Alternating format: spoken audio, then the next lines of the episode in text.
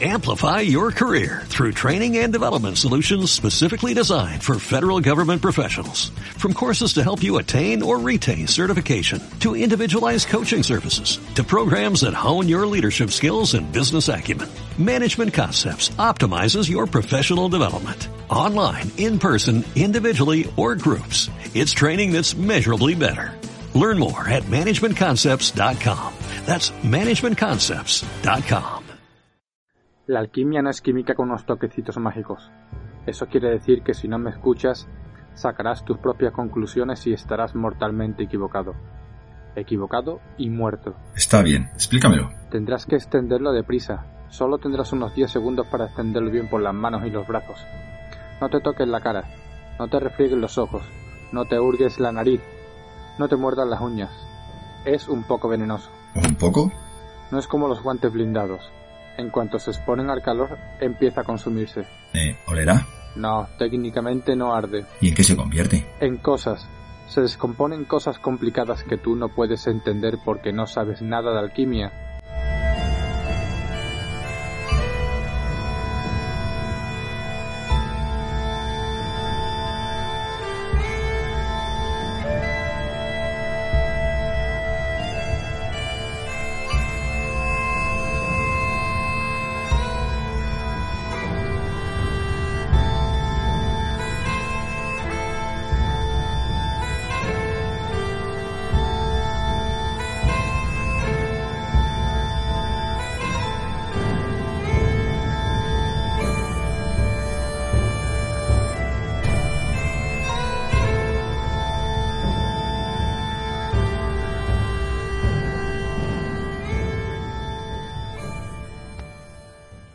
Bienvenidos a Posada Recre de Guía. Hoy nos encontramos en el bosque. Estamos aquí que hemos hecho un agujero en un punto medio en- entre el Pony de Oro, la universidad y nada, y vamos a ver lo que ocurre en estos, en estos capítulos que vamos a analizar. Y para ello, bueno, pues cuento como siempre a mi derecha con Víctor. ¿Qué tal, Víctor? ¿Cómo estás? Pues bien, ya sabes que con ganas y dispuesto, como siempre. Así que desmenuzando el libro. Bueno, ahora estoy un poco descuden, ¿no? Que hoy no traigo yo, yo nada. Estoy fuera de la posada y no tengo nada. Nada, nada. Traigo hoy una jarra entera. Así me gusta. Que no me falles. Eh, eh, también contamos con Salva. ¿Qué tal, Salva? ¿Cómo estás? Hola, buenas, ¿qué tal? ¿Cómo estamos? ¿Os gustan mis botas nuevas? Sí, sí, con lentejuelas, ¿no? Tachuelas, con tachuelas. Tachuelas, tachuelas, con tachuelas. Luego, si queréis, os canto una, una poesía. Vale. Empezamos fuerte y no hemos empezado a beber. ¿Qué tal, Alfonso? ¿Cómo, cómo estás? Es que lo que tú dices, hemos empezado fuerte. esto va a dar, esto va a dar de sí, este programa va a dar de sí. Y, Pues y nada, todavía no hemos dicho nada de ansioso. pechos, ¿eh? Llegará, llegará. y ansioso. Esto siempre trae algo bueno cuando nos reunimos a, a leer el libro y a, y a sacarle juguito. Vamos con ello, ¿no? Eh, 31, eh, Crisol. Vemos que Quoth ha recuperado el- su laúd, ¿no? Ya por fin, después de que Dena se lo, se lo quitara de su cuarto y le regalara el estuche. Y dice que, bueno, que las clases pasaban volando, que estaba mucho mejor. Hasta le había encontrado el sentido a Elodin, que ya es complicado, ¿no? Así que se fue a visitar a Simon al laboratorio. Bueno, contarme un poquito, ¿no? Esta sustancia translúcida, ¿no? Que, que le prepara, que le prepara Simon y que le va a hacer como un escudo de calor. Vamos, que me cuente un poquito cómo funciona o cómo va esta conversación. O sea, es un capítulo muy cortito, ¿eh? O sea, es muy, es muy cortito.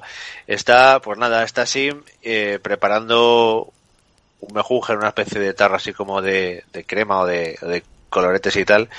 Y básicamente le viene a decir a Quoth que él no tiene ni pajolera idea de lo que es la alquimia, porque Quoth se piensa que la alquimia es química con un toque de magia y él le dice, no, no, estoy muy confundido, esto no es aprenderte cuatro recetas y haces una poción tipo Harry Potter, ¿no? Como pudiéramos pensar, no, no, esto, eh, si lo mezclas con agua, esta poción prende, si te tocas los ojos y la nariz, te puedes intoxicar, sin embargo, si la mezclas con orina, se convierte en caramelo o algo así, ¿no? Entonces, como que empieza a decirle que no te creas que esto es una receta de cocina, pero mágica, porque no, no son así las cosas, ¿no? Y bueno, le viene a decir que eso, que se lo tiene que poner en las manos para no quemarse ese, ese ungüento, pero que tampoco tiene que trastearlo mucho porque si no se la, se la va a quitar, ¿no? Y sobre todo que no se toque para, para no intoxicarse. Yo de todas formas creo que este capítulo está hecho por algo, porque lo mete así Rothfuss como muy, como muy a la fuerza, dos paginitas y tal, y parece que con más adelante a lo mejor le pueda servir para otra cosa Quad, no lo sé, no sé lo que pensáis vosotros. Sí, puede ser. También para mí eh, sirve para ver que, que, que, que ya conocen a Quof y saben que es un tío que es en algunos aspectos muy racional, como, como sabe también Elodin. Entonces, al no entenderlo, él va a intentar entenderlo en dos minutos. Intenta explicarle del peligro y recalcarle que él no sabe nada de, de alquimia. También, también lo que, lo que hemos hablado ya otras veces, de que tienen así como el chaval dicharachero y demás, pero que nadie le tiene en atención, y se dan cuenta de que, y, y, y además yo creo que Simon como que disfruta en esa parte en plan, no, tú no entiendes nada de, de alquimia, no es lo que tú te crees. Y de hecho, lo que te ha dicho Salve es un detalle, porque le dice, le dice, venga ya, parece que me estás tomando el pelo, ¿cómo va a arder, cómo va a arder esto con agua? Nada arde con agua, el agua nunca será inflamable. Seguro que, me, que habéis hablado tú con Willem de que esto lo mezclo con orina y sale caramelo. Lo hace así como tonora, me dice, venga, vale, espérate, vamos a vamos a hacer la, eh, la comprobación. Y cuando sale la llama, le dice, venga, dilo, dice, vale, lo reconozco, no sé nada de alquimia. Es como darle su, su lugar a Simon y a la misma vez quizás sacar un poquito también de, de la magia de la alquimia y darle, quizás tenga algún, alguna importancia en el futuro. Pero que si es verdad que, que lo sacan ahí un poquito de que la alquimia no es solo eso, lo que estamos hablando muchas veces, química con algo de magia. Sí, además también, también nos metemos en lo que realmente es bueno, o al parecer es bueno sin, ¿no? Que es la alquimia, igual que Quoth, que la simpatía, el, la artefactoría, eh, Will está en el archivo y, y Sin pues, pues, pues controla más la alquimia. Es como decir, hay una cosa en la que yo sé más que tú, ¿no? Eh, Efectivamente. es verdad. Que, y un detalle también, a mí me llama la atención, que luego lo, lo comentaré, es que creo que cuando le echa agua a la pócima esa se vuelve la llama naranja, ¿puede ser? Sí, sí, sí. Vale. Sí, sí. Que luego en otro sitio volvemos a ver una llama naranja. Bueno, que vamos al 32, sangre y ceniza. Cruzaba el bosque eh, hacia el norte de la universidad. Eh, había acabado con nosotros un hoyo en la hoguera unos días atrás. Eh, y lleg- eh, allí llegaron, había quedado con todos sus amigos, con More y con Fela y William y Sim. Que bueno, se veía que estaban cansados, ¿no? Porque llevaban dos ciclos enteros velándoles por la noche y su cara pues reflejaba eh, cansancio. Se desabrocha el puño de la camisa y se enrolla la manga para mostrar un disco de hierro un poco mayor que un penique de la mancomunidad. Está cubierto de fino grabados de sigaldría e incrustaciones de oro. Era su gran. Eh, llevaba atado en la parte interna del antebrazo con un par de condones de un par de cordones de cuero. Que ahora, me contáis todo esto, ¿vale? Lo de los Eh, condones. Luego te lo explicamos. A ver, yo sé que estaba en Fela, mola, era de noche, estaba en el bosque, pero no me extrañaría que, que, que puedo llevar a los condones. Sí, sí, sí. Está todo preparado para ello, sí. Bueno, pero en esto sí que es verdad, hablando en serio, que de Dena lo, esta forma de llevarlo en el antebrazo era la misma que usaba Dena para llevarlo en el muslo el cuchillo. O sea, para que veamos que, en ese aspecto es el mismo. ¿Vale? Y nada, bueno, va contarme un poquito la conversación, que a mí me encanta esta conversación, porque bueno, va, viendo cómo tienen el buen rollo entre ellos. Y cómo desvelan lo de Debbie. Pues a ver, la verdad es que están todos bastante expectantes, ¿no? Como en plan, a ver, a ver, a ver cómo ha salido el experimento, a ver qué tal. Y bueno, Simón es el primero en cometer el desliz de intentar ir a tocarlo. Y claro, obviamente, pues funciona igual que, que el florín del arcano, ¿no? Reacciona y le, y le hace y le hace daño. Total, que bueno, empiezan a hablar, ¿no? De, cómo, de cómo van a, a probar que el gran funciona. Y bueno, también he pensado que sería conveniente que hubiera un fisiólogo cerca, por si acaso. Y Mola reconoce que ni siquiera se ha molestado en traerse el botiquín porque no sabía que estaba allí en condición de sanadora, sino simplemente en condición de espectadora. En fin, que lo intentan todo, o sea, intentan todos como escurrirse el bulto hasta que al final eh, creo que es Simon, ¿verdad? Sí, Simon es quien se ofrece. Preparan el muñecote. ¿Qué quiere usar? Pelo, sangre, ambas cosas para, para que Quoth pudiese estar tranquilo, ¿no? Que cualquier cosa que pudiesen coger de él, que él al final pudiese defenderse. Y bueno, pues nada, obviamente ac- acaban, bueno, acaban con un piropo aquí de por medio que también es importante, ¿verdad? Cuando están hablando de, eh, Fela dice, no, así no funcionará, la sangre no se mezcla bien con la cera, forman gotes y quedan en la superficie. Y dice, le preguntan que cómo lo sabe, y dice, ya lo sé por las velas, cuando haces velas de colores no puedes usar tintes con base de agua, necesitas tintes con base de aceite, por eso la sangre no funciona porque hay alineación polar y no polar. Y dice, sí, me encanta la universidad, las mujeres trías son mucho más atractivas. A mí me parece muy bien cómo, cómo también va sacando la, la, la, persona, la personalidad de Mola, ¿no? Y le da, y le da un palo, ¿verdad? Dice, aquí los chicos no sois muy, muy inteligentes, ¿no? Algo así. No sé, eh, parece curioso que se junten todos realmente para ver que, que el gran funciona y que, y que van a probarlo y para supongo que también para preparar el plan que van a llevar a cabo para, para acceder a la habitación de Ambrose, ¿no? Sí, eh, totalmente de acuerdo. Primero lo del palito de Molais. Muchas veces me parece, como lo que siempre hemos dicho, que es muy aplicada.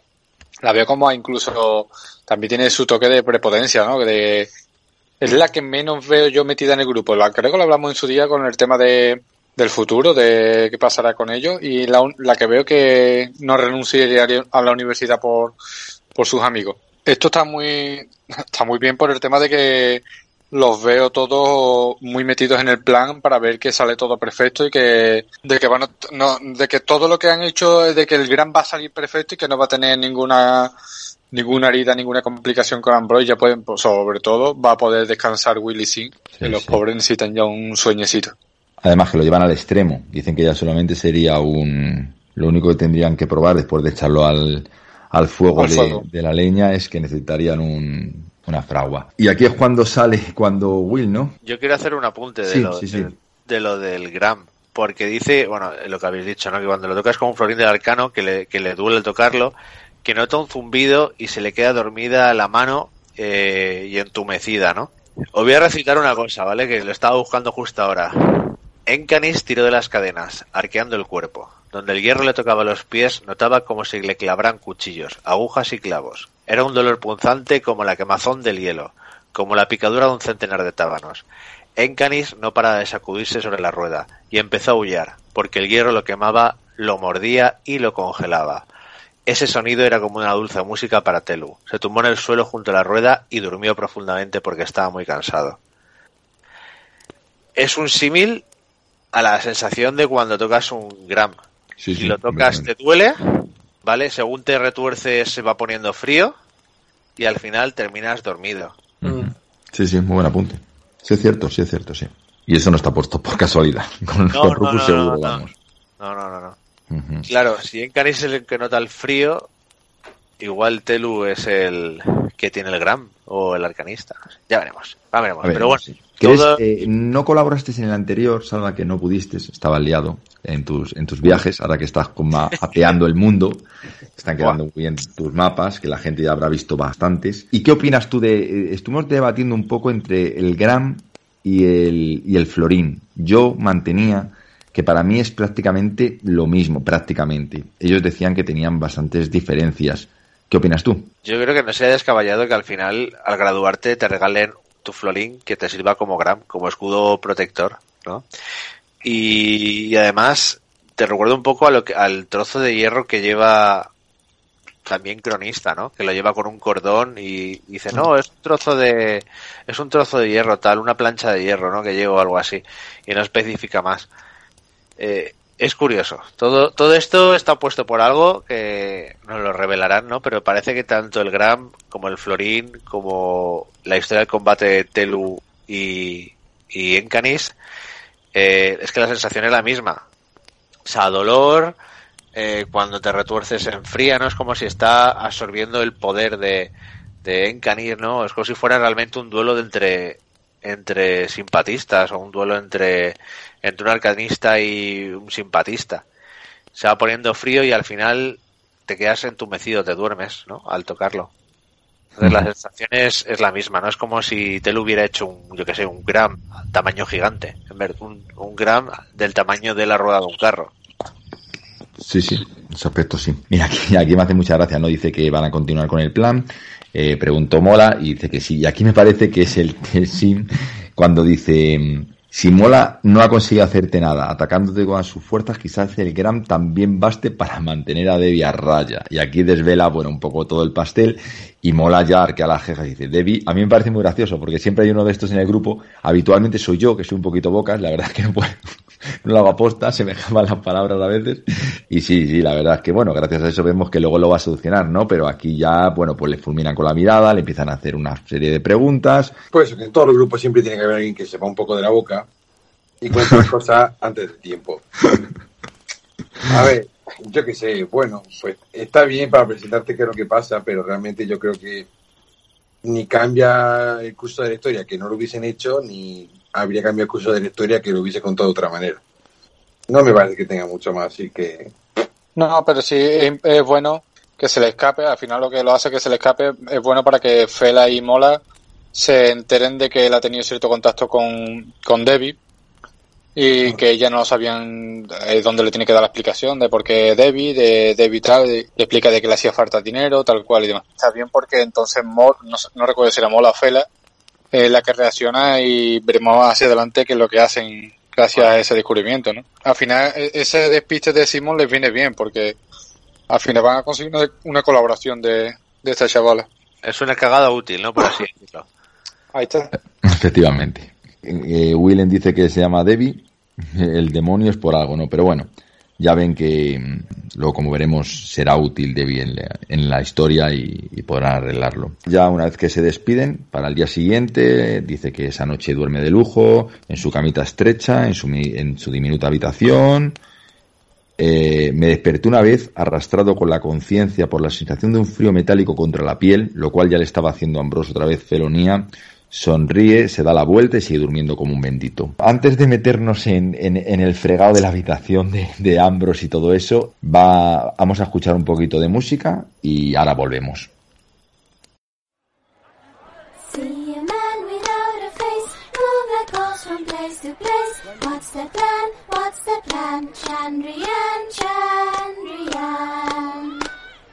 See a woman pale snow, silent calm and silent foe. the gun.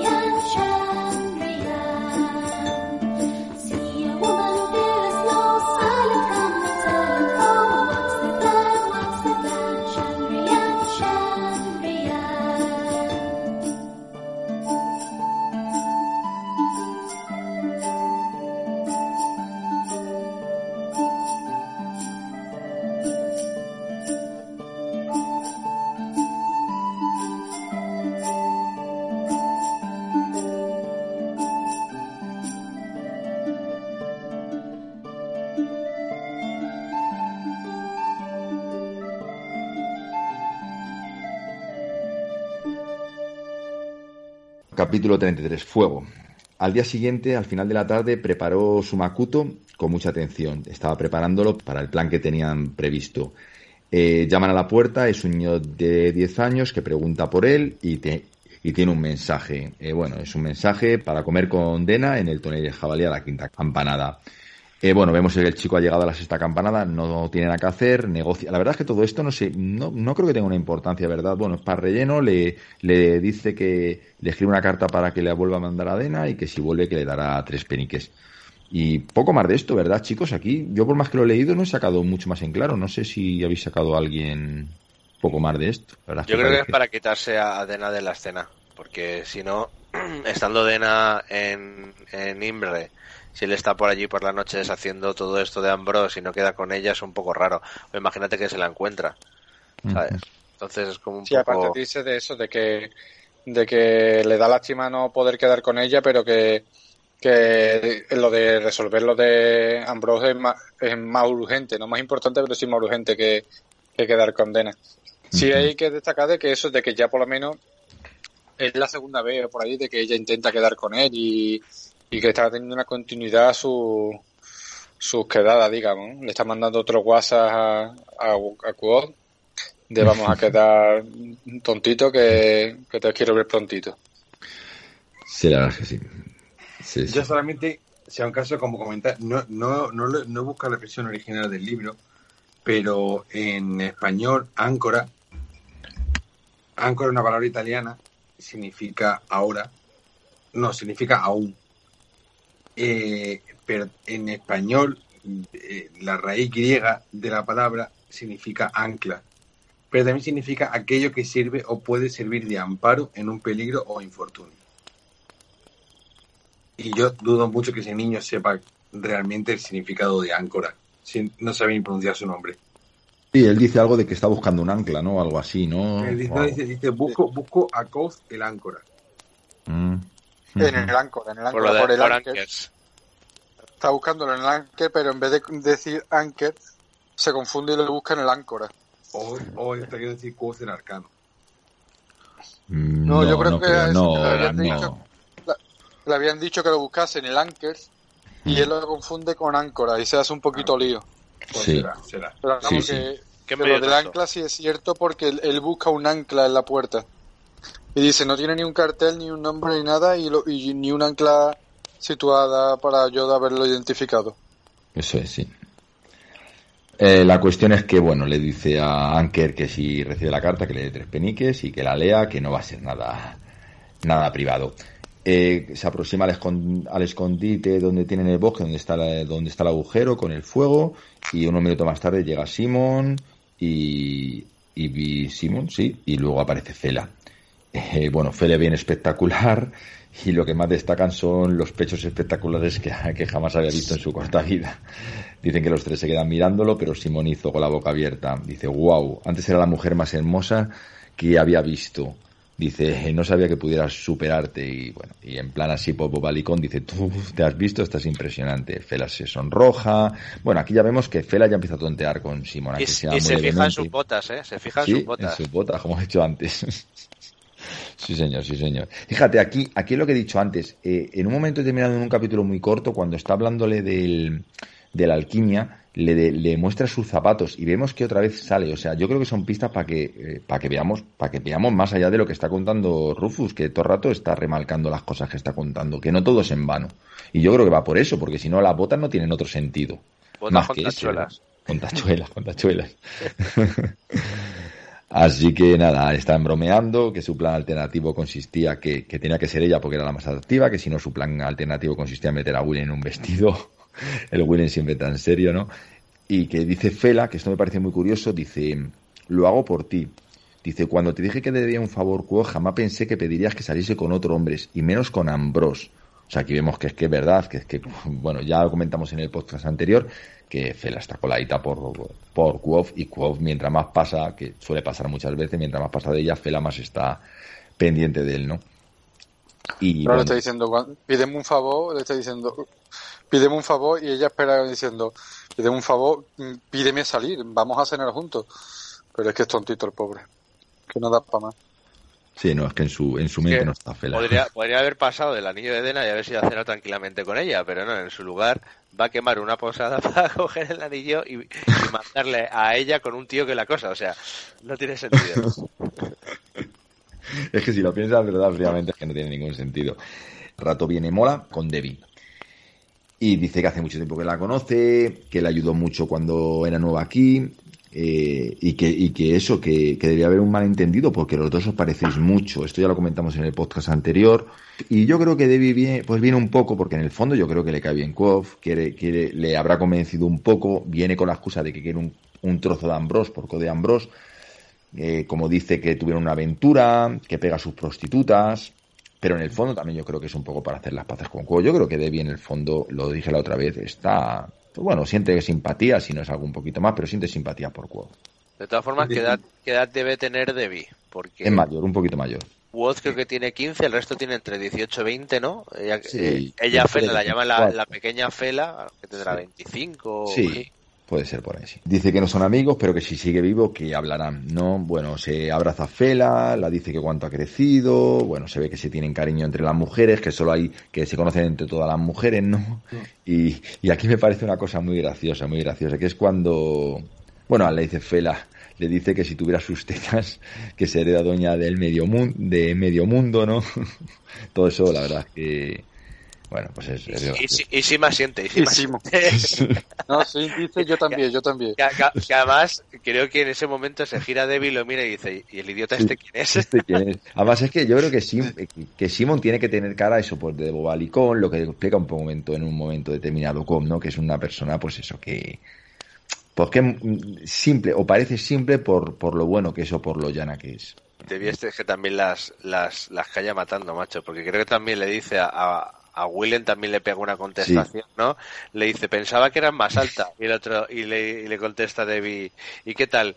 ¿Qué, ¿Qué te ha parecido qué- qué pensar? te ha parecido? ¿Qué te ha parecido? Y dice, a lo de pensar me refiero. Y eso que sí, y eso que Will parece un poco más como más más más no sé si la palabra más inteligente, pero más prudente, ¿no? A la hora, pero vamos, que, que vemos que Debbie se lo merienda, o sea, que, que sus agudezas, sus agudezas están a otro nivel. Sí, son las típicas eh, los típicos di- dialoguitos que tiene realmente Quoth y ella, que en el, la- en el capítulo del duelo, él se niega a tener ese diálogo, ¿no? Y dice, te veo un poquito apagado, como que no me entras al trapo a, lo- a las pollitas que te lanzo. Y él como que, no estoy para ello. Pero claro, los amigos no se esperan ese tipo de, de entrada ahí tan, tan directa, tan, Sí, tan cabrón, hablando claro, de que, que va directo a, a meterse con ellos. Mm. Es lo que dice, Aquí- tío, Debbie se lo merienda. Sí, sí, se lo merienda. Tiene más picardía, está claro, tiene más picardía. Eh, aquí, aquí me hubiera gustado que está Ángela, ¿no? Pero, pero fíjate, esto me parece muy gracioso, la verdad, cuando, cuando Debbie empieza a darle consejos a Fela de que si se, de que aguante, de cómo marcar los tiempos en la cena, que el escote se lo vaya bajando un poquito, que provoque un poquito sin dar mucho, que esté en sitios públicos, porque, como dije en el anterior podcast, es que este tío es un depredador sexual, o sea, que este- tienen que tener un cuidado, mm, un cuidado, un cuidado serio. Joder, es que ya vemos como, como Fela en, el primer libro, cuando está en el archivo, le está, rehuyendo le está rehuyendo sin, sin ser maleducada por el tema, por el tema de quién es, pero, pero este tío da miedo. Y otra cosa que os quería comentar, a ver qué os parece, a mí me parece muy curioso cómo eh, el grupo en- el grupo entero, sí, podría decir el grupo entero, no sé cómo, no sé lo de, lo, lo de Mola, ¿no? Pero el resto de amigos, sin, sin contar a Debbie, en el- al principio le eh, tenían miedo, a- o miedo o terror eh, a, a Ambrose, en cierto aspecto, ¿no? Pero luego, yo no sé si es porque, como Quoth todo el rato se está enfrentando a él y por ahora sale más o menos victorioso, los demás van perdiendo un poco el miedo. No sé si os parece eso, ¿verdad? ¿Os parece? Le, le temían por dos cosas, porque por lo visto una chica de allí fue diciendo que la había dejado embarazada y de repente desapareció y no se supo más de ella.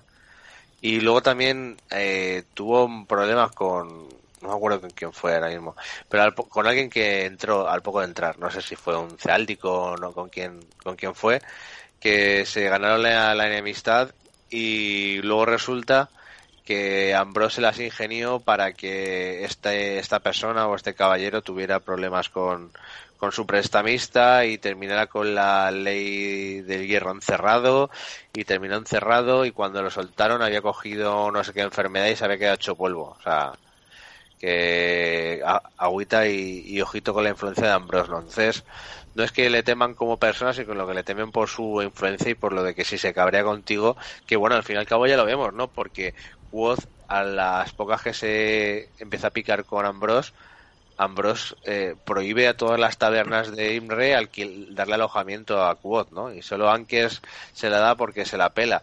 Y luego le, le putea hasta el punto de romperle la, las, las cuerdas del laúd. Y como ve que no, contrata a, a mercenarios. Y como ve que, Sí, que pero tal, los mercenarios no lo saben su- sus amigos, creo, ¿no? Eso no, no llegan a saberlo. Lo de los mercenarios, sus amigos no llegan a saberlo. No, no, no, pero me refiero al tipo Sí. de influencia tan grande que Sí, tiene. sí, a ellos saben de su influencia o cuando prohíbe a todos los nobles financiar a Quoth Mm. como mecenas. O sea, que a lo mejor eh, pi- piensan que es un pringao y un capullín, por así decirlo, pero cuidado con este que es el Froilán de, de aquí, Sí, de los cuatro Pero yo, yo, yo me refería, Salva, con todo que tienes razón, yo, me- yo me refería a cómo la evolución, la evolución de los amigos de Quoth van perdiéndole el miedo, porque como Quoth va saliendo, entre comillas, airoso, entre comillas, los demás amigos, digamos que empiezan a perderle, iba a decir el respeto, el respeto no, el miedo.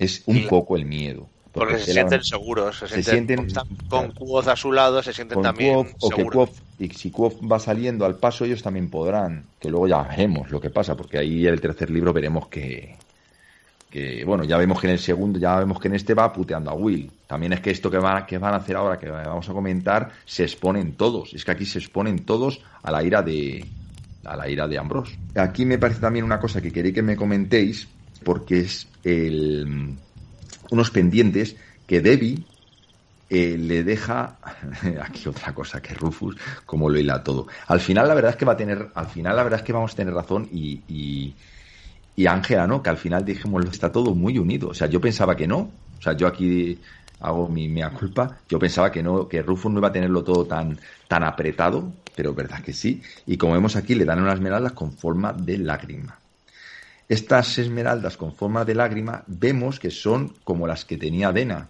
que aparecen en el- la página 54 y 103. Eh, coméntanos algo, quien tenga un poquito esto, que es bastante, para mí creo que es bastante importante. Sí, bueno, son unos pendientes que llevan unas, unas esmeraldas en forma de lágrima que se las había regalado Ambrose a, a Dena. No, Ambrón no, Ambrón no, Ambrón no. Ambrose no. Ambrón no. No. Ke- Kelly, Era el hombre Kelly, este, el Kelly, ¿Cómo era? Kelly, sí. Kelly. El que le Y- enseña a tocar el arpa Modegana. Sí. Y es que esto lo vamos a enlazar también con el capítulo que es el con el capítulo siguiente, con el 34. Pero bueno, aquí ya te deja ver, no te lo dice, ¿vale? Igual no te dice, uy, son los pendientes que tenía Dena. Sino que Rothfuss simplemente te los describe y tú tienes que ser, entre comillas, capaz de percatarte de que eso ya lo has visto, ¿vale? O por lo menos eh, esos pendientes ya los has visto. Y yo creo que mejor lo comentamos más en profundidad con el siguiente capítulo, ¿no? Vale, Pues vale, cuando- Salva. Sí, so- Pero bueno, nos quedamos, nos quedamos con eso. Nos quedamos Vale, con sí. eso que ya lo hemos visto.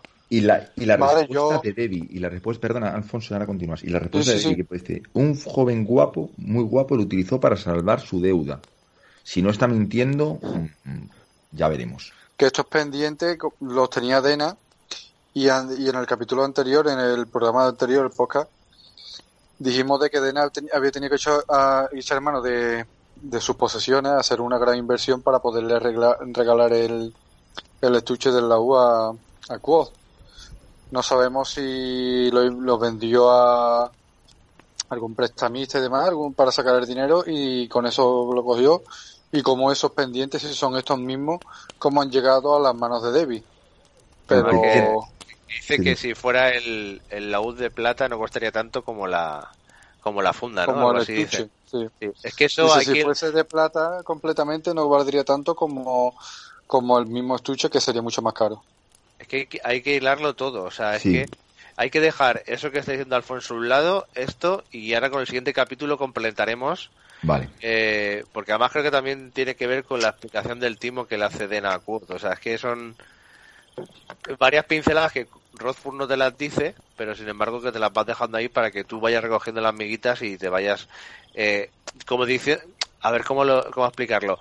No te cuenta la historia de Dena, pero te deja las migas para que tú las sigas. De acuerdo. Sí, sí, ahora, lo comentamos. sí, pues, eh, Víctor, ¿querías saber de- decir algo? ¿Tenías por ahí un tiempo muerto? No, no, no, no, no, sí, simplemente que, que no puedo aguantar más. Vale, niño, pues nada, que escucha, te, te despedimos. Sé que has estado muy liado, has estado también, te han robado un poco el, el instrumento, estás ahí al borde, así que nada, descansa y nos vemos en el siguiente episodio, ¿vale? Un Nos abrazote. vemos en el siguiente, chicos. Que descanse.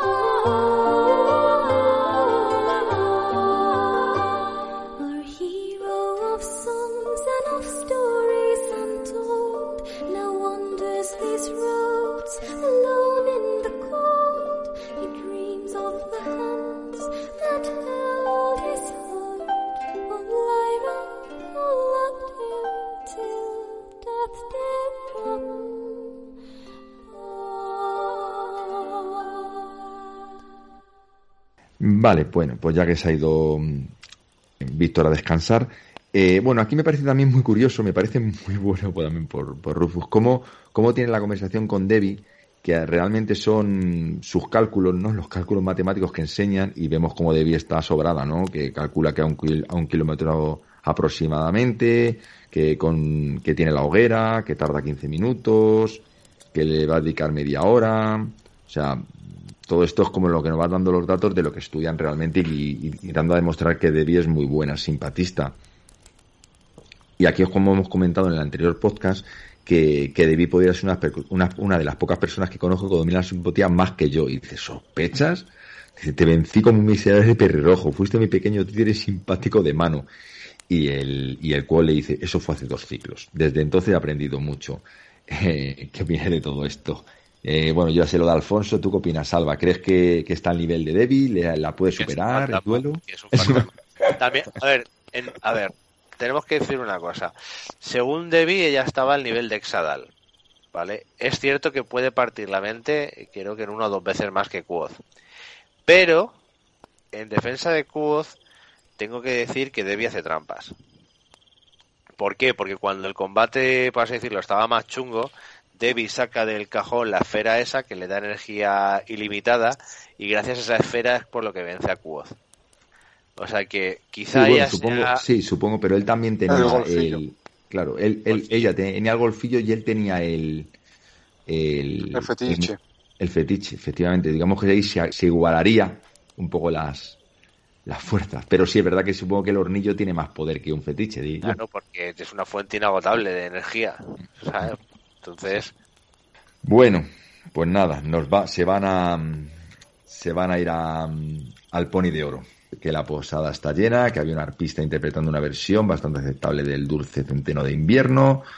Eh, están jugando a las cartas y bebiendo un poco con Willen. Aquí vemos, como he comentado antes, que, que Willen se va, se va a exponer a que le vea Ambrose.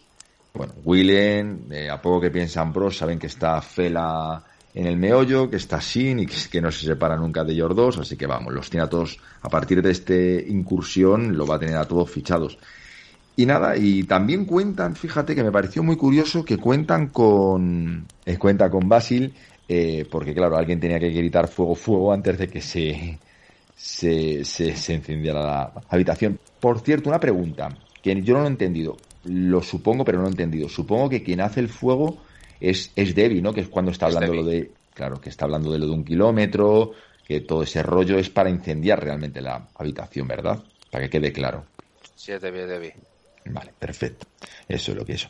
Así que nada, pues creo eso. que, si, si no lo he entendido mal, eh, Debbie utiliza eh, sangre de Quoth mezclada con ceniza con un fetiche para prender fuego al fetiche de Ambrose. ¿No? Es que eso es lo que no entiendo, porque si, eso Sí. ya también lo está pensando, joder, si quema la sangre, no, sería la sangre de Quoth, ¿no? Cla- o sea, Para sí. quemar el fetiche de fe- Claro, utiliza como para vincular por simpatía el, el fetiche que tiene guardado Ambrose, que se supone que, bueno, ahora lo veremos que es de barro y, y que Sí. se supone que tiene también pelo o sangre de Quoth, ¿no? Sangre, solo sangre. Sangre, sangre de Quoth, entonces claro, es sangre de Quoth con sangre de Quoth, los vincula simpáticamente y con el fuego de la hoguera le hace prender fuego. Vale, entonces pregunto una cosa. ¿Para qué entra Quoth? ¿Realmente entra para coger el, para intentar encontrar lo de lo de Elena. Porque, Claro. porque si tú lo quemas, si tú a distancia puedes quemar el fetiche, se, se solucionaría el problema. Joder, a lo distancia. mismo. Claro, ¿No? claro, pero pero así a Quoth le sirven de tres formas. Primero, bueno, es que realmente sí que le sirve. Sí. Primero para buscarlo de Dena, que es lo que necesitaba. Segundo, eh, para labrarse fama. Que no recordemos que le- él, él es un fantasma. Y tercero, porque aunque él prende el fetiche, el fetiche no se rompe. Era de barro y lo resistía. Se prende la creo que Entonces, otra opción más. de tirarlo por la ventana y que, y que Simon lo rompa, porque dice, si hubiera sido de cera, vale, pero al ser, de, Ah, barro, al ok, ser de barro no se rompe Perfecto, con el fuego. perfecto, Entonces era necesario que tiraran por la ventana y lo pisaran para romperlo. Muy bien aclarado. Yo creo que otra, otra más importante incluso, que es que lo mismo de siempre, si lo hacen a base de simpatía, pueden descubrir más o menos, pueden intuir quién ha sido. Eh, con la excusa del incendio lo destruyen sin pistas. Se aprovechan del pistas, incendio. sin pistas, Sí, pero- relativamente. No, además- Bueno, porque él está allí, Además pero- decían que iba ciclos ya yendo allí a jugar a las cartas y tal, algo de eso. sí, para no- lo tenía todo preparado. Pero da igual, Claro, o sea, Ambrose- sospechara. sí, pero Ambrose cuando le ve empieza a hilar todo, como veremos en un poquito. Así que nada, mira, otra Sí, cosa que me pero, parece... pero que la, la idea era esa. Sí, sí. Después Ambrose puede sospechar, pero el resto de personas le miran como diciendo, encima de que te ha salvado tu habitación, encima te va a poner farruco, mm, eres, tú eres un mamón. Sí, sí. Bueno, pero también es verdad que si él a un kilómetro hubiera incendiado el fetiche, realmente, imagínate que desde cera tampoco nadie hubiera sospechado de él, hubieran pe- sospechado de alguien, pero o, o Ambrose hubiera sospechado de él, pero sospechar lo mismo que cuando le ve en su habitación. O sea, Pero al fin y al cabo el efecto... puede disimular un poco, ¿no? Aquí por lo menos tiene, Si tú crees, bueno, bueno. tiene algo de excusa. La otra forma Bueno, lo sabe seguro. ¿Creéis, antes de meternos en todo lo que pasa en su habitación, ¿creéis que esto es la gota que colma el vaso para que le lleven a la ley del hierro? Puede ser. Una No, de las que es- hace que se, quite, que se terminen quitando ambos de en medio. Sí, Claro, cuando a él le tiene que ir al juicio por lo de, eh, aparte de lo de llamar al viento, pero realmente él, él lo tenía un poco más o menos dejado, ¿no? Ah, pues Yo creo que esto, que joder, es que, es que pa- pues parece que no, pero cuando invaden tu casa están invadiendo tu intimidad, o sea, es algo como más íntimo. Digamos que cruza una raya, que es lo que Kuof, que yo, ¿no? Digo que, que ya he intentado asesinarle, ¿eh? Sí, sí, en vez de- pero esto parece como, bueno, sí, puede ser, puede ser, tienes razón, razón. Sí, No, igual- no voy a debatirte igual porque que tienes razón. Igual esto Quoth se ha pasado de la raya un poco ¿vale? Pero es que él también estaba intentando asesinar a Quoth con el fetiche. Y, y, y antes habían mandado a dos sicarios, o sea, es que. Ambrose la pela, o sea, Crucer Sí, la raya o no, él iba a matar a Quoth.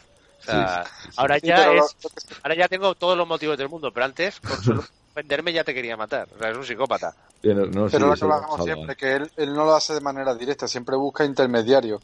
Para lo de los matones y buscaba intermediarios. En este aspecto se supone que él no sabe que es Quoth y que puede ser cualquier eh, persona que haya entrado en su habitación. Aunque sospeche que sea Quoth, como dijimos en el programa anterior, él piensa de que Quoth no se ha atrevido a entrar en su habitación. No lo concibe de que sea Quoth el que sabe, él piensa de que Quoth ha mandado a alguien a entrar a su habitación. Porque como él, como él no lo haría, no concibe de que otro, de que Quoth sí lo haría. Pero claro, eh, Sí, los sí. poderes económicos y de y de perversión que tiene este hombre no son los que tiene Esa es la económicamente. diferencia entre el poder adquirido y el poder propio. Exacto. Woz tiene poder inherente, entonces él tiene su poder y tiene que arriesgarse a hacerlo él, pero eso le va a llevar limitaciones a que no siempre va a poder. Ambrose tiene dinero, tiene influencia, pues tiene poder adquirido que le permite mandar asesinos. ¿Qué necesita Quoth para igualar o superar a Ambrose? Poder adquirido. Necesita a sus amigos. Necesita cinco bueno. personas que. Fíjate, ejemplo- nunca había pensado en eso en, en, en Ambrose Salva, pero qué razón tienes, es verdad, se está enfrentando a eso mismo que le está contando el Maer, efectivamente, sí señor. Bueno, una cosa que os quería también preguntar, que me parece muy, bueno, pues mm, curiosa al menos, ¿no? Pone, mientras buscábamos en el archivo había encontrado referencias a, a infinidad de obras de arti- artificería interesantes. Una de ellas era un artilugio eh, ingenioso llamado piedra de asedio. Os pregunto, que luego vemos que va a usar para derribar la puerta, eh, se rompió con un bar, ¿no? Eh, una, una puerta de madera gruesa que se rompió con un barril golpeado por un martillo de yunque, la gente que estaba en el pasillo profirió exclamaciones, ¿no? Pero a lo que voy es, ¿creéis que esto de la piedra de asedio eh, es el principio, ¿no? Como dice que es, dice, es una ballesta, almacena energía, la utiliza para disparar un virote a una larga distancia a gran velocidad. Una pared de asedio es una piedra de plomo escrita en el- que almacena energía y la utiliza para desplazarse a unos 15 centímetros con la fuerza de un ariete. No suena al, al, al sin sangre o al atrapaflechas, digamos que lo mismo. No suena que, que la idea la puede tener de esto. Pero al revés. Sí, sí, claro, claro, al revés, pero sí, sí, por supuesto, al revés. Eh, uno en defensa, otros, otros en ataque, por así decirlo, pero, pero digamos que el principio, el principio de simpático, ¿no? Por así decirlo, es, es este, ¿no? Sí, y, otra, otra, mm, otra pistilla o algo así que, que pilla otro, otro, otra, algo que le hace hacer el invento de la flecha del sin sangre es en, en uno de los capítulos anteriores. No llegamos a comentarlo si no recuerdo. Pero él le dicen su amigo, dice, parece mm, como un oso que está evitando una trampa. Y él dice, necesitaría yo una trampa para osos. Yo creo que al final lo que está buscando es eso, mm, como indicios de cómo fabricar su propio invento así en el, en la artefactoría para sacarse la pasta. Y la pestilla esa, lo del, lo de la inercia esa que le crea la, la piedra de asedio, todos son pequeñas cosas que le hacen ir sumando, al final termina inventando esa, ese gran, ese gran artilugio. Otra Vale. vez, puntadas, puntadas sin hilo. Sí, perfecto. Vale. Pues nada, eh, suben corriendo, el, sube el primero, una vez que, que grita Basil lo del fuego. El salón de Ambros estaba a oscuras, el humo acumulado lo oscurecía más. Y grita si hay alguien. Bueno, va, tampoco voy a enrollarme mucho. Contarme un poquito para que sea más ágil, contarme un poquito pues lo que pasa en esa habitación y cómo lo hacen hasta que hasta que llega Ambros. A ver, salva, dale caña. Que a mí me encanta, tío, esa escena. Es que, aparte, eh, desde la calma que precede a la tempestad, por así decirlo, hasta ese momento a mí esa escena, tío, lo estaba deseando. Es como la, la venganza. Es como cuando en Karate Kid el tío se pone a echarle con las mangueras por encima del lavabo que dices, tío, te van a reventar, pero joder, que aún te estás quedando, ¿sabes? Pues nada, creo que lanza, creo que es una silla contra el cristal, lo rompe la ventana y empieza a tirar uno a uno los cajones de, de la mesita de noche que está prendiendo en, en llamas. Eh, el muñeco de barro, efectivamente, como habían supuesto, que esto lo habían dicho en plan coña, no esperarás que lo tenga en, la- en el cajón de los calcetines. Efectivamente, lo tenía en el cajón de los calcetines. Eh, lo tiran por lo tiran por la ventana, ¿no? Y le hace eh, le hace señales a, a, a Simon y tal para que desde abajo vayan pisoteando lo, pues lo que va lanzando. Más que nada porque efectivamente se da cuenta que el, muñeco, el fetiche, puede ser de, do- de dos cosas, ¿no? De cera, que es lo que primero intentó vincular Debbie, pero le hizo una señal con una ramita a Quoth, entonces el muñeco no era de cera. Y lo siguiente que intenta, que o la siguiente posibilidad de que fuera el fetiche es que fuera de barro, que efectivamente era de barro y por eso hacía falta, digamos lo que hemos dicho antes, una segunda acción, porque ya de por sí el fuego no se cargaba el muñeco de barro, ¿vale? Prendía lo de alrededor, pero el muñeco de barro no se rompería. Entonces, para evitar ese tipo de, de muñecos, estaba así debajo con sus botas nuevas con tachuelas, pisoteando los restos que iba tirando Quoth por la ventana, pues estaba ahí el fetiche que efectivamente estaba y así cargárselo, ¿no? Que es efectivo eso. Y luego también para quitarse la piedra de asedio de, de en medio, pues Coge las cortinas, coge tal, envuelve la piedra asedio y la lanza y le dice, cuidado con esto especialmente, no sé qué, para que Sin se encargue de, cogerla y que nadie pueda eh, ver ninguna pista acerca de que era todo un, un plan de Quoth, ¿no? Luego, eso sí, a mala hostia Quoth, como dice, se sintió tentado de joderle algo, pero dijo que si no va a cantar mucho y está aquí empezando a venir gente. Lo que sea que hace es que le pega una patada al orinal y se lo restrega todo el meado por, por la alfombra, ¿no? En plan, joder, que luego Will eh, Will se lo, se lo recordará, ¿no? Cuando dicen, bueno, no hemos hecho nada malo, dice, sí, sí, tal orinal te he visto dársela. y nada, pues llega, llega Ambrose, pues bueno, llega un carro de caballos a toda hostia, ¿no? Sale, sale Ambrose, dice que no tarda ni un minuto en subir, y bueno, eso eh, si quieres sigue contándolo tú ya. Sí, no, no, no, esto lo estás contando bien. Es cuando se da cuenta, ¿verdad? Cuando encuentra con Quoth, ¿no? Y le dice, eh, ¿qué está pasando aquí, por Dios? Dice, ¿qué haces en mis habitaciones? Y, y que bueno, sabemos que es un, pues eso, un, un buen actor, ¿no? Dice, ¿estas son tus habitaciones? Dice, me he quemado por salvar tus cosas. Vamos, y sabe que Ambrose, Ambrose eh, estaba flipando, o sea, y dice, y, de repente lo entendió, ¿no? Dice, hostias, dice, va buscando mi, es el fetiche. Dice, has sido tú, ¿no? Dice, largo de aquí, asqueroso Ruth. Y aquí me hace mucha gracia, supongo que nos habrá hecho gracia a todos, aparte independientemente que se haga el ofendido, que haya gente que dice que le devuelva su, su fuego, pero lo que, lo que realmente es, bueno, luego lo, pues lo veremos, es como, como el cabrón roba, ¿eh? O sea, le roba. Es que aquí no te lo dices, aquí te No, no, dice, te lo dice, sí, sí. me dice, me dice el orgulloso no sé qué y le dice como a pasta, ¿no? Y le di así como un, con el hombro, ¿no? Al pasar en plan, sí, sí, me he quemado por tu culpa, aparte, que tal, me has llamado de Ru encima que te salvo, no sé qué. Claro, y luego lo que tú dices, luego en el, en, en el En la fogata, en la fogata, están comentándole y partiéndose el coto, dice, bueno, el, cuando choqué con él, en realidad le robé la bolsa, o sea, que un poco de asqueroso ladrón Ru, Sí, sí, sí. Sea, O sea, me siento el- ofendido porque me llamen asqueroso ladrón Ru, pero en el Ah, fondo lo que yo robo. ¿no? Además, yo creo que si no hubiera llamado Ruth, a lo mejor no se hubiera robado, ¿eh? Sí, ¿Verdad? Es la que- sensación que da. Y luego Sí. tiene suerte, porque resulta que en el en la bolsita del dinero que él roba, aparte de haber mogollón de pasta, no creo que hay Seis- cuatro talentos, seis- seis talentos. talentos, sí. Está Estaba ahí- buscando lo que estaba buscando, que era el, el recibo del anillo de Dena para poder recuperarlo. O sea, que, que si no lo hubiera hecho encima, se hubiera marchado sin eso. sí, Claro, el anillo no, no encontraba el anillo, pero encontró la nota, dice, vale, el anillo no estaba, pero porque lo tenía en un... estaban reparando. Ahí está. Y también me gusta, eh, me gusta cómo se la devuelve y le dice, las velas son peligrosas, francamente, chicos. No sé dónde tiene la cabeza. Diría que un miembro del arcano tendría más cuidado con esas cosas. Y le devuelve la de Es la del archivo. La del archivo es increíble. ¿Cómo está todo? Normal que tarde en el tercer libro. Es que lo tiene todo hilado. Lo tiene todo demasiado hilado. Y ahí yo creo que, que Ambrose, si tenía dudas de si habría sido aposta o no, ahí yo creo que Ambrose ya dice, hijo de puta, que sí que lo has hecho aposta. Has ofendido que me lo estás diciendo en la cara, cabrón. De todas formas, Ambrose, Ambrose Todopoderoso, desde su altar de poder y de sangre super noble, eh, que, que le haya salido este grano en el culo, para él debe ser la hostia. ¿eh? O sea, un tío, un tío que no es nada, un root, un tío sin sangre, un que, que, que, que, que le esté puteando tanto, tiene que sentirse un... Vamos, es que si, si fuese en cualquier momento ya, ya estaría muerto Es prácticamente. que, es que los Rus los, los consideraban peores Claro. que mendigos. En, Sí. en creo que es, y en Natura durante un tiempo se les cazaba incluso, creo que están pintas. Sí, sí, como, sí. como perros.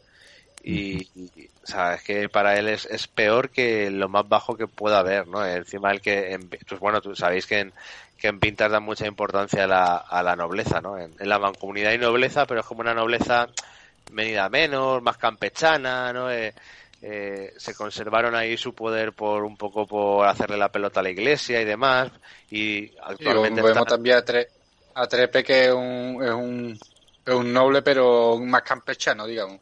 Exacto, están, están también metidos en. Tienen como un sistema de gobierno eh, político, pero mezclado con los nobles, tal. Pero sin embargo, en Vintas, el, la nobleza es lo más importante, lo que más influencia tiene con los jueces, lo que más influencia tiene en la sociedad. Además, lo dice cuando está en Severencourt. Dice: un noble puede matarte en la calle y nadie preguntaría por qué lo ha hecho, ¿sabes? Y el, según el tipo de escalafón social dentro de la nobleza que seas, pues tienes unos privilegios o que hablar de una forma u otra, ¿no? Entonces, para alguien que es de, de Vintas, como Ambrose, que está en la otra parte del mundo, que venga un, un Edemarru y encima le plante cara, que también yo digo una cosa, Quo, si hubiera pasado del primer momento de, eh, desde el primer momento de Ambrose, se hubiera ahorrado muchos problemas también, ¿eh? O sea. Sí, la verdad es que sí, porque además que Coop dice en un momento determinado, no, es que este tipo de gente nunca se cansa de, de abusar. Bueno, vale, pero es que no, no, no o le has dejado ni que abuse dos veces para comprobarlo. O sea, la primera ha sido a por él. Sí, supongo que, que bueno, este, también, bueno, también tampoco voy a defender a Ambro, porque Ambro lo han puesto, también sabemos la, la esa, bueno, sabemos la, la imagen que tiene Quof y la imagen que tienen Debbie, que tiene Mola, que tiene Fela, que tienen prácticamente todas las mujeres que este tío es un depredador sexual, este tío es, mm, es de, vamos, es que es, mm, es malo, es malo, es, es un sádico Lo también. Es Sí, puntero y maltratador con las putas encima. Sí, sí, sí, encima pega las putas, pues madre mía. En fin, que a- ahí ves la diferencia entre cómo ha sido educado Quof, ¿no? Que dicen que a las putas hay que llamarlas de señoras o de usted, algo así, creo que es en el que su padre le inculca eso, y en cambio este tío pega a las putas porque habrá que ver al padre. Muchas veces, a lo mejor no, pero, pero me, me he podido imaginar. Un déspota también. En fin, que, que aquí también me parece muy gracioso cuando se juntan ya todos, como dice Salva en el postpartido, ¿no? Y lo están comentando, como uno le ha puesto una carta de, del maestro. Eh, perdón, ¿cuál era el maestro que se llama bien? Eh, Me queda en Germ- blanco. Germe, ¿no? Germe, ¿no? Sí, fu, Gem- me queda- no, Gem, Gem, Gem.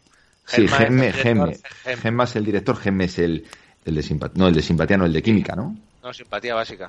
Simpatía básica, Simpatía vale. básica. Simpatía mágica. El que vale, les quema los pies de la Sí, primera perfecto, eso es, perdonadme, bueno, ya a estas horas No de la nada. noche.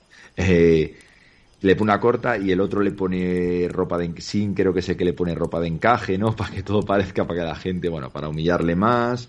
Y bueno, es cuando vemos que Quo le ha robado también la a bolsa, ¿no? Y vemos que aparece Sin sobre, bueno, vemos que aparece Sin con con Fela y Fela, pues bueno, le está haciendo, le está haciendo, digamos que ya caso, ya un poquito de caso, ¿no? Y ¿no? Se sientan juntos, no le importa, recrean, recrean lo que ha pasado con, con Ambrose, cómo, cómo la insulta a ella, cómo ella se hace la ofendida. Y Lo que me has dejado tirar para irte de puta.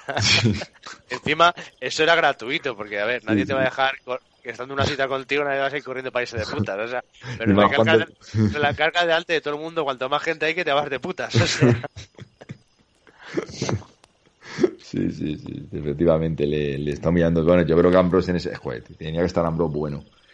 Así que eh, se sientan juntos en el árbol, se ríen, y aquí es cuando le pide que, bueno, que recite una, una poesía. Si queréis alguno comentarla, si la tenéis por ahí.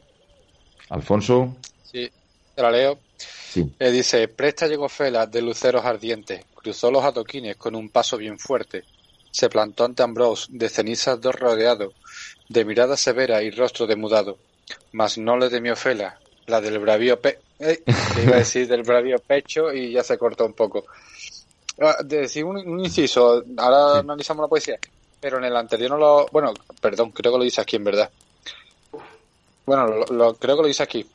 Eh, esas pausas que hace entre verso y verso Sí, eh, justo ahora. son, justo ahora. son cesuras, que es como él termina, lo explica así, que es una pausa que se hace entre versos que, que es típica del verso de la poesía víntica.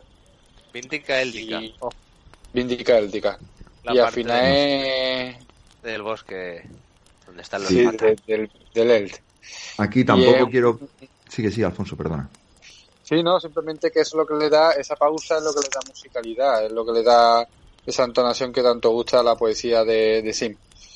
Y aparte de la de lo que vuelve a demostrar de que es muy buen poeta Sim y demás, la, la gracieta de que iba a decir lo del pecho, lo de cesura, que sabemos la importancia que tendrá en el futuro con, con la, la manera que él nominará su propia espada. Mm, Bueno, su aquí- propia espada o la, a la que le prestan. Sí, aquí esto de cesura, que bueno, estáis pensando todos, la espada, la espada, la espada. Vale, ¿no? Pues si queréis también os podéis... Hace poco grabamos en el canal, aprovecho ya, eh, canal de Salva, el de Wing Warrior, las crónicas del arcano, lo tenéis en YouTube. Eh, hablamos de los amigos y bueno, aquí también teorizamos de qué puede ser el futuro de, de todos ellos y no sabemos o teorizamos de justo esto de el verso de cesura que, casualmente también se llame la espada, pues bueno, puede ser muy significativo. La asesina de poetas. Pero es que, es que hay, hay cuatro, cuatro posibilidades. Porque le llaman Kaisera, que es una variación temporal de cesura entre la gente. La asesina de poeta- poetas tenemos cuatro posibles poetas. La solterita número uno, que es Ambrose, ¿vale? Estoy, estoy mirando la, imitando la película de Rec. Que él se dice que es poeta, pero es poeta como el culo. La solterita número dos es Sim, que es el que inventa el nombre de cesura, pero sería raro, aunque bueno, puede ser que más adelante él sí que es un buen poeta, pero sería raro que matara a alguien de su propio nombre. Hay gente que dice igual es que es el que traiciona a Quoth. Yo no lo creo. Y tenemos dos poetas más. Uno, sabemos que hay un poeta muy famoso en, en Renner, creo que es, que esnifa manzanas podridas en un halcón para inspirarse. Y la cuarta solterita que tenemos es, eh, ¿cómo se llama esta? Basset dice que había servido de guardaespaldas, Basset la maestra de Ademre de Quoth, que había, había servido de guardaespaldas Pues sí, en los sí. pequeños reinos de un rey poeta. Eh, cua- cuando hablas de cuando hablas de Sim, eh, también puede ser que esa espada, esa espada que fuese de alguien, de alguien, ceniza, eh, matase con esa espada, por eso digo que, que tenéis que escuchar el podcast y tal, eh, perdón, el, el- el- el canal, eh, también puede ser que mate a, a Simon, y por eso la llame mm, cesura, puede ser, pero vamos, que no, Pero, como no lo sabemos, que la espada, que la espada de ceniza es delirio, ¿eh? No es cesura. Ah, perdón, me estoy liando, ah, tienes razón. Sí, pero- Yo creo, yo Sí, creo que quería decir, cesura. que- Sí, yo creo que quería decir Chael. Sí, sí, O sea, el sí, que sí, puede me he liado, me liado. Me liado, me liado. Sí, sí, me liado, me liado, joder, fíjate, lo tengo claro, sí, sí, tienes razón, tienes razón. Lo he pensado así alegremente. Vale, vale, sí. Yo Sí, creo, sí. pero yo creo que tiene, eh, yo, bueno, esto es teoría pura.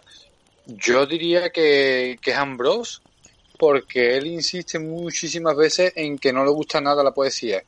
Y esto de que no me gusta nada la poesía, no, no me gusta nada la poesía, y al final su espada es la asesina de poetas, no creo que fuera asesina de poetas la espada para asesinar a su amigo Sim, que después es un buen poeta. Pero a él no me gusta la poesía porque es una, es una, es una música sin. Depende es que una- te empuñe, Ah, depende pero quién la- empuñe. lo de asesina de poetas le llama eh, Aaron, no le llama Quoth así, ¿eh? Dice, sí, esta es Kaisera, la asesina de poetas. Mm. Sí, es Aarón el que se lo pone, bueno, que, que lo habrá recibido también de las historias de- del viejo Cobo, Sí, cualquier pero si lo dicen que- es por que- algo, Salva, ¿eh? Si lo dicen es por algo. Sí, sí, sí. Claro. Pero Lo que hay- ha llegado por eso, ha tenido que matar a alguien, pero a saber. Hay, hay también un, en, en ese diálogo también hay una frase muy, muy potente que creo que alguna vez hemos comentado, es lo de que Quoth dice que la poesía es una canción sin música y Eso. eso, es como un cuerpo sin alma. Que yo creo que esto al final va a estar relacionado con lo de nominar, eh, modelar y hacer música y hacer magia con la música o algo de eso. Y va a ser un poco también la pelea entre Dena y Quoth. Uf, Nudos, narrativos o música narrativa. Uf. Bueno, se haga pronto el tercero. No, no sabemos nada del tercero, ¿no? Aparte de los del, de los anuncios de Amazon que va cambiando cada dos por tres. Pues de Amazon que nadie le haga caso porque eso ni siquiera dice- si no es si él está revisando los capítulos, o sea, está Sí. terminada, la, bueno, hizo, vio que había un error, lo rehizo, según él está terminada y está repasando los capítulos uno a uno para para dejarlos bordados, pero que no sabe lo que va, lo que va a tardar, ¿no? Inocentes éramos nosotros cuando hicimos el primer programa allá con Marte y con, y con Víctor y, y, y Sachi y dimos aquí el nombre de Amazon, o sea, en la publicación de Amazon aquí alegremente, alegremente. Madre mía. Y Tenía la, misma año. y la misma editorial lo sabe que está cabreada, la Betsy Sí, sí. esta. Sí, sí, está enfadada, sí. Vale. Normal, normal. En Una fin, Cuando salga, digo- ¿sabes que está directamente en inglés y habrá que esperar un añito al menos para que salga en español? ¿O, seguramente. o, o- o- o pensáis que se le va a mandar directamente la, lo que, previo a la publicación se le va a mandar un traductor para que intente sacarlo a nivel mundial? No sé. Uf. Normalmente lo hacen directamente en inglés y después lo traducen, pero ¿qué Yo creo que va a ser así. Yo creo No que va a ser. así. Problema por los spoilers, ¿eh? Ya, nosotros vamos a, Eh, eh, a ver eso es lo cómo lo que voy, Yo es lo que no tengo ni papa. Pero seguramente que sea así. Seguramente se haga en inglés y no sé si será un año, tres meses, seis meses, pero seguro que tarde un poco más en español. Eso, eso es lo que creo yo, pero ya veremos. Es que como, como lo haga así me salgo de todos los grupos de Facebook. Sí.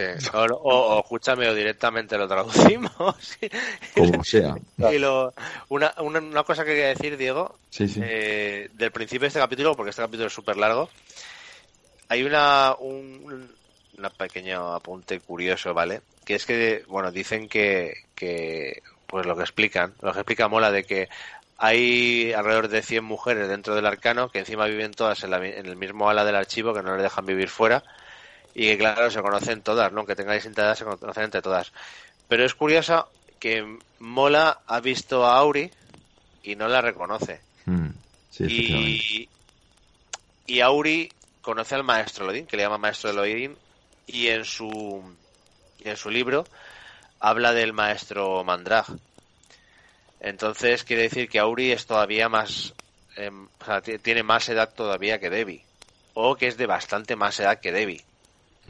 Sabemos que es mayor que Quoth. Quoth creo que no sé si dice que unos 10 años más o así. Pero debería ser todavía más. Porque Debbie, si, si Debbie, ya- si Fela tiene creo que son, Sim creo que tiene 18 y Fela creo que tiene 20, puede ser. No estoy hablando de cabeza, ¿eh? Y Debbie la llamaba la pequeña Fela, entonces Auri debe tener unos 30 años. Si es mayor que Debbie, para que no la conozca. Podría ser. Pero ya sabemos que como lo de Auri es un misterio en sí, no sabemos si pasó por a estudiar por allí, no sabemos si, si pasó, si no pasó, si está allí de hace tiempo, si a lo mejor la trajo Elodin, no sabemos nada. Bueno, Debbie sí que problema. puede ser que la conozca, no la conoce, mola. ¿Por? ¿Por qué? No, ¿Por qué va a conocer la Debbie? No, no, porque es- no, que sí, me estoy corrigiendo a mí mismo. La que no la conoce es Mola. Claro, es Mola, es Mola. es más, Mola. es Elce, pero es más pequeña que Debbie. A lo No es mejor más, Debbie más sí la pequeña, no es más mayor, ¿no? ¿Es mayor Mola que Debbie? Sí, yo creo que sí. Por Sí. poco más, pero yo creo que sí. O sea, por eso no lo sé yo. Sí, además, tú fíjate, la llama pe- eh, pequeña pequeña Fela. pero Mola no la dice pe- pequeña, más parece más madura. No, no, nunca dice la edad, pero parece mucho más madura. Parece que lleva más tiempo estudiando en, en, Pero En más, la- más madura Debbie, más mayor Debbie. Ah, está... espera, espera, que me estoy liando. Claro, vale, perdona, perdona. Perdona, estaba, estaba hablando Mola y Fela. ¿En qué me estamos hablando? ¿De Fela, Claro. de Debbie, Debbie- y Mola? No, Debbie, Debbie- es más mayor que Mola y Mola es más mayor que Fela. Claro, claro. que Fela. eso- Vale, exacto, vale, vale, exacto. vale. Eso decir que puede ser que Mola no conozca a Uri, pero que Debbie sí. Eso es lo que no sabemos. Ah, bueno, sí, sí, sí, sabemos perdón, perdón. hasta la edad de. Mola, pero si Debbie es mayor que Mola, Sí. en ese rango de tiempo no sabemos. O a lo mejor Joder. Debbie sí la conoce. Llevo dos podcasts confundiendo Debbie con, con Fela. Perdonadme porque tengo ya un cacao de nombres que, que, que no es normal. Sí, sí, tienes razón, Sal, tienes Anda, razón, por el, por el Scuten. Pues sí, sí, hoy me he pasado. De garrafón puro y duro. Eh, que puede ser Salva, eso sí que no lo sabemos. No sabemos si Debbie, perdón, sí, si Debbie conoce a, Auri, eso sí que no lo sabemos. Mm, quizás la conoce y no lo sé, por eso quiere llegar al archivo, sabiendo, no, no, no, no lo sé, no lo sé, no lo sé. En fin, continuamos. Eh, tiene el trozo de papel, la entrada 45-35, anillo, oro blanco, cuarzo azul, reparar y pulir. Eh, dice que eso es mejor que un poema, ¿no? Eh, y poquito más, ¿no? Mm, Dice que no estaba en su bandeja, que, que le había robado, que le había robado un, un minuto después de que le llamara asqueroso a Don Ruth, como hemos comentado, tenía casi seis talentos. Para Ambrose no era mucho dinero, pasar una noche de lujo con una dama, pero para él era mucho dinero, tanto que se sentía culpable por habérselo robado, casi. Por cierto, el blanco y el azul eh, son los colores de los Lacles y de los Alberon. Sí, sí, sí. Los colores del anillo. Es que ah, em, el otro día estuve pensando, tendría que repasármelo. Es que es una cosa que, que realmente es una contradicción mía, porque yo estoy seguro, como está seguro todo el mundo. Y por eso quiero que me contra, que me digáis el por qué no, ¿vale? Eh, tenemos muy claro, tenemos muy claro que Quoth es sobrino de Melwan, ¿vale? Eso lo tenemos muy claro y no, y, y no puede haber error, ¿no? Totalmente. Y no puede haber error. Lo que pasa, el, el- la única cosa que te hace pensar, que Rothfuss, que utiliza para hacerte pensar, es que él, o sea, el café, solo puede decir la verdad, y utiliza el nombre de Laurian en vez de Netalia, que es el nombre de la madre de Quoth, ¿vale? Entonces dices, joder, pues es que el café le llama Laurian, no puede ser que sea Netalia, la hermana de Melwan. Pero, como vamos a ver en el capítulo 36, eh, es posible, bueno, es posible no, es que te lo está diciendo. Eh, Netalia se cambió el nombre por Laurian, pero el nombre profundo. Por eso eh, juega Rothfuss al despiste, ¿vale? El cacé te dice un nombre de forma que Quoth no se entere que Melwan es su tía, pero sí que es la misma persona. Ahora lo- en el capítulo 36 lo, lo vamos a ver, pero necesitamos ver la versión inglesa. La versión española se pierde, porque es un juego de palabras. Ok, perfecto. Entonces no he dicho nada. Era simplemente por, por, por haber, porque yo últimamente, como estamos preparando el de Dena, a ver si hay algún resquicio para que Dena sea un Lalacles, porque es que últimamente todas las pistas me lleva ahí. Lo que pasa es que no consigo hilarlo de ninguna forma. Más El- que nada por la el joya. tema, el tema es saber cómo Netalia se cambió el nombre profundo a Laurian. Es que su marido sabía magia. eh, eh, claro, ahí te falta un trozo de la historia que a lo mejor es de antes de que naciera Quoth. ¿Crees que por eso... el- Bueno, da igual, no me voy a meter en eso, no me voy a meter en eso, no me meto más. Métete, Ya veremos, no me meto, no, mójate, no, no. mójate. Vamos, eh, continuamos, 34 cosillas. Dena, Dena, yo creo que ya lo he dicho muchas veces. Tiene pinta de que es de Atur, de que es una eh, una Lackey, Es que es una que rama serlo, de, los- de que los tiene que Lackles que se fue a Atur, que ahí es donde viene. Ahí tendría problemas con los Amir y por lo tanto sería prima lejana de Quoth. O sea, no prima directa, ¿no? Pero Sí, sí, prima lejana. de una rama familiar de Quoth, que al fin y al Mm. cabo es como Cirano de Bergerac, que es la novela que inspiró a Patrick Rothfuss. y por eso el rollo del anillo y todo eso. El anillo tiene nudos hélicos. Luego, sí, eh, si lees la parte de los Adem, los Adem hace tiempo venían de otra tierra, probablemente Il. De esa tierra tuvieron que emigrar, les estuvieron cazando y les estuvieron persiguiendo mientras vagaban por la tierra, hasta que al final llegaron a Denver, que como una tierra que no quería nadie, pues se pudieron asentar ahí. ¿no? Entonces, por eso los Adem y los Ru, como la historia de Aez y Red, pues unos se asentaron y otros siguieron el, el camino. que Sí, sí. Está todo explicado en los libros, pero es un poco complicado, ¿vale? Y por eso el anillo de Dena, que sería el anillo de los Lacles, que se lo llevaría en la parte de la familia cuando hace 600 años hubo ese conflicto familiar que separó en cuatro o cinco ramas la familia, los laquei, que serían los lacayos o, o la llave cerrada, son los portadores del anillo y el anillo tiene nudos sílicos porque al fin y al cabo los lacles son antepasados también de Sí, los sí, sí, sí. de Il. Y ese anillo será el que abra la caja, ¿no? Es lo que suponemos, ¿no? Claro, la caja, porque es que al final tienen pinta de que todos van a ser, descendientes de Lira o de Lanre o de uno de dos. Vale, vale, vale. De, la- de Lady Lackles, la, la, viuda con su vestido negro. Vale, dejémoslo ahí, dejémoslo ahí. Hay Vamos. mucho que explicar, Diego.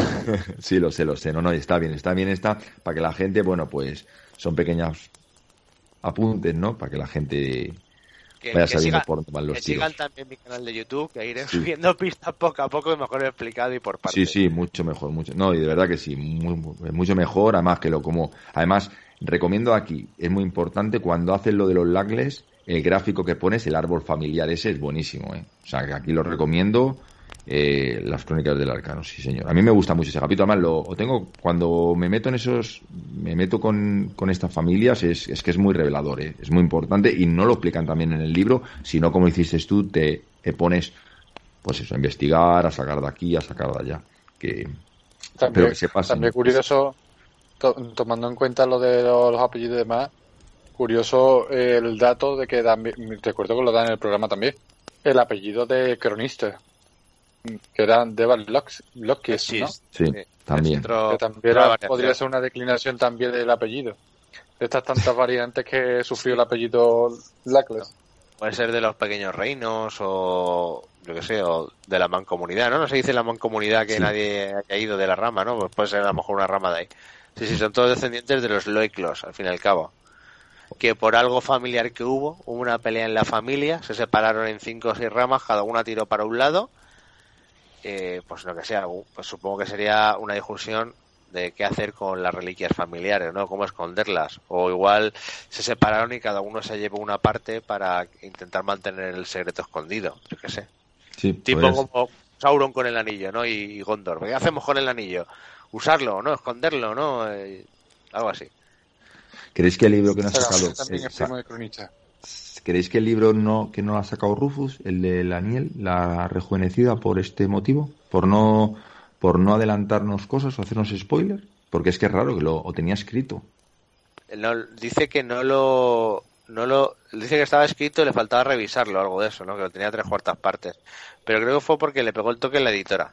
Mm, vale, vale. La, termina el libro y luego ya si quieres, porque él tenía, eh, eh, vamos, él pensaba hacer un libro, uno corto, un libro, uno corto. Y si no me equivoco, Lani en la rejuvenecida era de Modeg, puede ser. Él también, también siempre ha dicho que quería escribir más adelante sobre Modeg y tal. Bueno. Bueno, vale, pues continuamos, vamos, dejadme, va. el 34, cosillas, que ya estamos acabando. Eh, aquella noche regresó a, a Anker y no había ningún mensaje de Edena. A la mañana siguiente decidió mm, que, era una pena malgastar su buen humor en las majaderías de Elodin y se colgó el laúd y se dirigió al otro lado del río con la intención de buscar a Edena. Eh, bueno, entra a la joyería, ya que no la encuentra, en- entra en la joyería. eh, se ve que ha, que ha visitado muchas, pero en esta parece que ya al darle el recibo, mm, el, el hombre le entrega el anillo, dice que ha quedado como nuevo, que la piedra es muy bonita, si no se le molesta que se lo diga. Puse el anillo a la luz, era el de Dena. Dice que trabaja muy bien, y aquí es cuando ve, como hemos comentado antes, que a lo mejor aquí, Salva, ahora tú quieres hacer el apunte, que señala el collar, un collar que estaba expuesto en el centro de la vitrina, con un engace muy elegante y además la piedra en sí de una calidad notable, con una esmeralda de tanta calidad tallada con forma de lágrima. Aquí la tenemos de nuevo. Sí, eso es lo que habíamos dejado antes aparcado, ¿no? Que el, que el collar es el que hace juego con los, con los pendientes, que se le había regalado, que me habías dicho antes, Alfonso, que se ha Eh, pedido el nombre. Se- Kelly, eh, Kelly. ¿Cómo? Sí, Kelly, Kelly, que era su acompañante en el Eolio, en la vez esa que, que tocó. el arpa estaba tocando, ¿no? En su habitación encerrado, ¿no? Algo así. Sí, bueno, eh, sí, pero se Sí. conocieron en el Eolio, que fue donde se Sí. lo presentó. Que era modegano, y ¿no? donde hizo- Era era modegano. modegano. Y de, de hecho, él enseña, ella, él enseña a ella la, el arpa modegana. Y él hace desprecio de lo del arpa, de esa, del laúd de, de, de eso, diciendo que era una- un instrumento vulgar. ¿No? Que era. Que ahí es donde él ve las piedras de los pendientes, porque es la que se le cae en un momento dado en la escalinata. Y es, y- es donde él se fija en los pendientes que tenía, porque se le ve cómo lo cae, con el brillo que le llama la atención, y donde él eh, mete Rofu el detallito de los pendientes para que nos fijemos, Claro. ¿no? Lo típico que suelta las piedritas. Entonces, nos es- fijamos los pendientes y le ayuda a buscarlo. este chico sería el chico joven y apuesto que dice Debbie que se lo empeñó. Que le empeñó, que le empeñó los que le empeñó los pendientes. Pero es raro porque los pendientes se los empeña Debbie y el collar a otra persona. Sí, Eh, pero no re- dice que se lo empeña un chico. Un chico guapo. ¿Cómo estamos Sí, entonces? que a lo mejor ya, es que lo que yo estoy temiendo, no me acuerdo muy bien cómo es la situación, igual vosotros os acordáis mejor, no le explica Dena a Quoth acerca de hacer un timo que se alían con el prestamista Pero, de esto no tiene que, pero yo creo que esto no tiene nada que ver, Salva. El de No la que viuda y la... Sí, lo de la viuda. ¿No, será que no le- no- será que, que con el prestamista le le al Kelly este para sacarle la pasta? Es que el anillo no tenía prácticamente valor. Cuando te haces el timo, el objeto que tú vendías no tenía valor. O sea, mm, el cambio de estos es que estos objetos sí tienen valor. El, el truco era, si no recuerdo mal, a ver, era que eh, la mujer había empeñado un objeto de valor por mucho menos de lo que costaba. El, el hombre que se ofrecía ayudarla, por así decirlo, iba y lo compraba y al día siguiente se encontraba con ella. Pero claro, cuando lo pagaba la chica no, pues no volvía porque si había pagado 10, el anillo, por ejemplo, que había empeñado no valía ni uno, era un timo. Pero es que esto sí tiene valor, las dos cosas tienen mucho valor, al parecer. La esmeralda es muy buena, de muy buena calidad y cuesta mucho dinero. No, eso eh, no sabemos. Pues, Pero, po- pero, pero, podemos- espera, espera. El, el prestamista le dice a Quoth que el collar, bueno, es que Quoth no llega a decir el precio, pero dice que con eso se podía comprarse un sí. arpa, un no sé es qué, muchísimo dinero, muchísimo dinero. ¿Y no será que el prestamista esté haciendo la pirula y en realidad no valga eso? No creo. No, Yo ¿verdad? lo que- porque, la- porque le la- compra, no. le de la compra la- No, porque le A mí lo pide que me da mucho, no, y porque... que eh, eh, Kelly, que realmente no hace falta el dinero, no entiendo por qué lo hace, ¿no? Pero como que le vende los pendientes a, a Debbie en algún momento, ¿no? Por No, el no tema de que era un chico pues Sí, puede Sí, pero no. Debbie es el que dice que es un tipo apuesto, mm, Mm. Lo, lo podemos relacionar con él. Pero, eh, y el collar sí lo tendría Dena. Entonces sería Dena lo que, lo que empeñaría para el tema del estuche, ¿no? Y Sí, no lo Sí. sé. sí.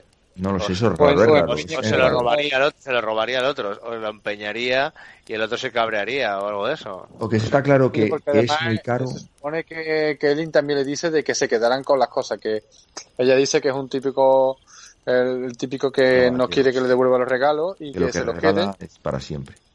Eh, Claro, y pero se ve que ella dice, venga, vale, me lo regalo para siempre, pero lo voy a empeñar porque la pasta me va a venir de, de perlas. Nunca mejor dicho. Ahí está. También puede ser que de- Debbie en ese momento esté mintiendo, no, no lo sé. Tampoco sé por qué mentiría, pero, pero ahí, ahí, ahí nos descuadra algo, pero vamos, que no vamos a saber por el momento. Pues seguro que lo sabremos, porque yo creo que sabremos todo. Creo, creo yo. O engaño, un guatuso de debí a alguien, o sea, debí, perdón, Atena a alguien para que le vendiera. ¿Y por qué no va Denny? ¿Y por qué no va Atena? No lo sé, no lo sé. Pero puede ser, puede ser, puede ser. Pues lo que tú dices, Porque está claro es que que caro es porque Debbie no va a llevar nada malo. Esa tía tiene mucho dinero y las cosas que lleva son buenas. Eso está claro. El anillo y el colgante son buenos.